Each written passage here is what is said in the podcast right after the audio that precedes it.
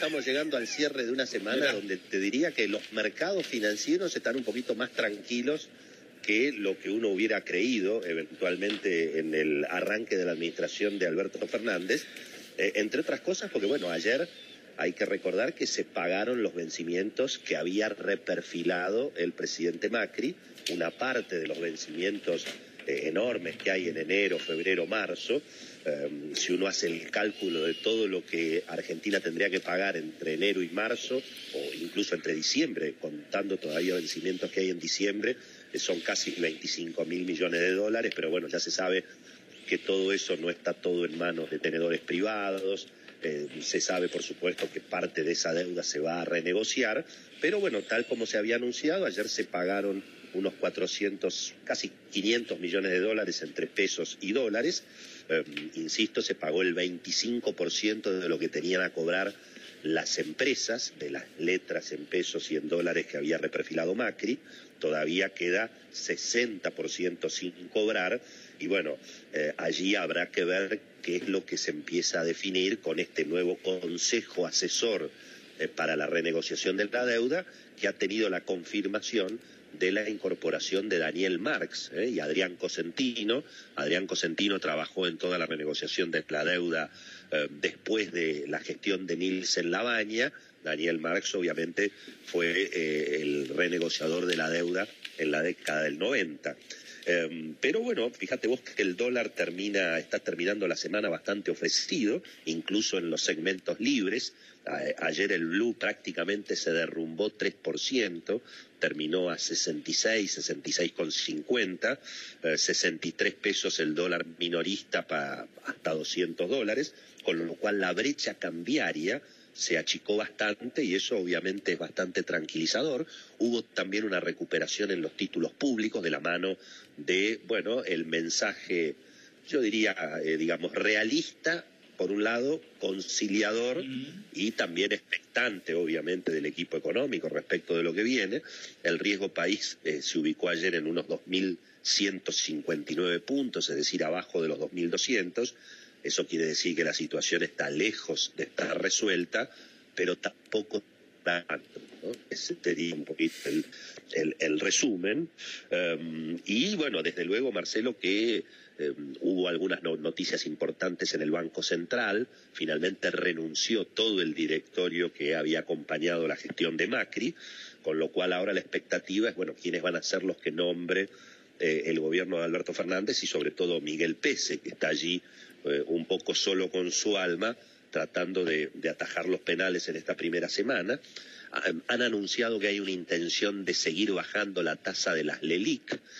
pero bueno, también todo eso me parece que va a ser moderado, porque no nos olvidemos que en alguna medida la tasa de las LELIC es la que después determina la tasa que se le ofrece a los depositantes por plazo fijo. Y si bien es cierto, como decía muy bien Rodolfo Santangelo, que las expectativas de inflación para adelante eh, pueden moderarse de, ese 55, digamos, con que va a terminar eh, finalmente el 2019, eh, bueno, tampoco hay que exagerar porque hasta tanto no esté despejada completamente la cuestión de la deuda, y bueno, la, estabilidad financiera no va a estar garantizada. ¿no? Así que te diría que ahí hay un dato importante. Hay que ver también la política de encajes, es decir, eh, qué tipo de em, eventualmente medidas se tome para aliviar a los bancos por un lado, pero obligarlos a que con ese alivio presten a las empresas a tasas, digamos, menores, si se quiere, a tasas negativas, a tasas menores de la, de la inflación esperada. Así que eso seguramente se conocerá en la, en la semana que viene. Y por supuesto lo que vos decías, Marcelo, toda la expectativa puesta en la superley económica o la triple emergencia, como, como decía hoy también Santangelo, eh, donde, bueno, en principio la cuestión de la deuda, que es central, que es como para comenzar a hablar eh, se, despejó por lo menos la estrategia, después de todo lo que anunció obviamente el ministro Guzmán, ahora habrá que sentarse a negociar, ver qué ofrece Argentina, qué piden los acreedores, cómo se van resolviendo los vencimientos, eh, sobre todo de la deuda que no se puede defoltear, que está bajo ley extranjera de aquí hasta marzo, pero con las reservas que hay en el Banco Central, eh, si hay buena fe de los dos lados y parecería que que parecería que la hay en principio, em, te diría que no, no, no, no deberíamos esperar eh, grandes convulsiones en ese sentido. Así que la cuestión de la deuda, te diría, está eh, despejada en términos de que sabemos qué es lo que el gobierno quiere hacer con la deuda. Eh, sabemos también que el gobierno quiere aumentar los impuestos lo que no sabemos son los detalles, ¿no? Y ahí, bueno, obviamente va a ser una, una semana intensa la que empiece a partir del lunes, Marcelo, porque, bueno, sí, se descuenta que van a aumentar las retenciones, los números que están dando vueltas son los que habíamos hablado en esta semana, 35 para la soja, 20 para el maíz, 15 para el trigo, entre 5 y 10 para las exportaciones de carne y lácteos, pero por supuesto que eso no está definido.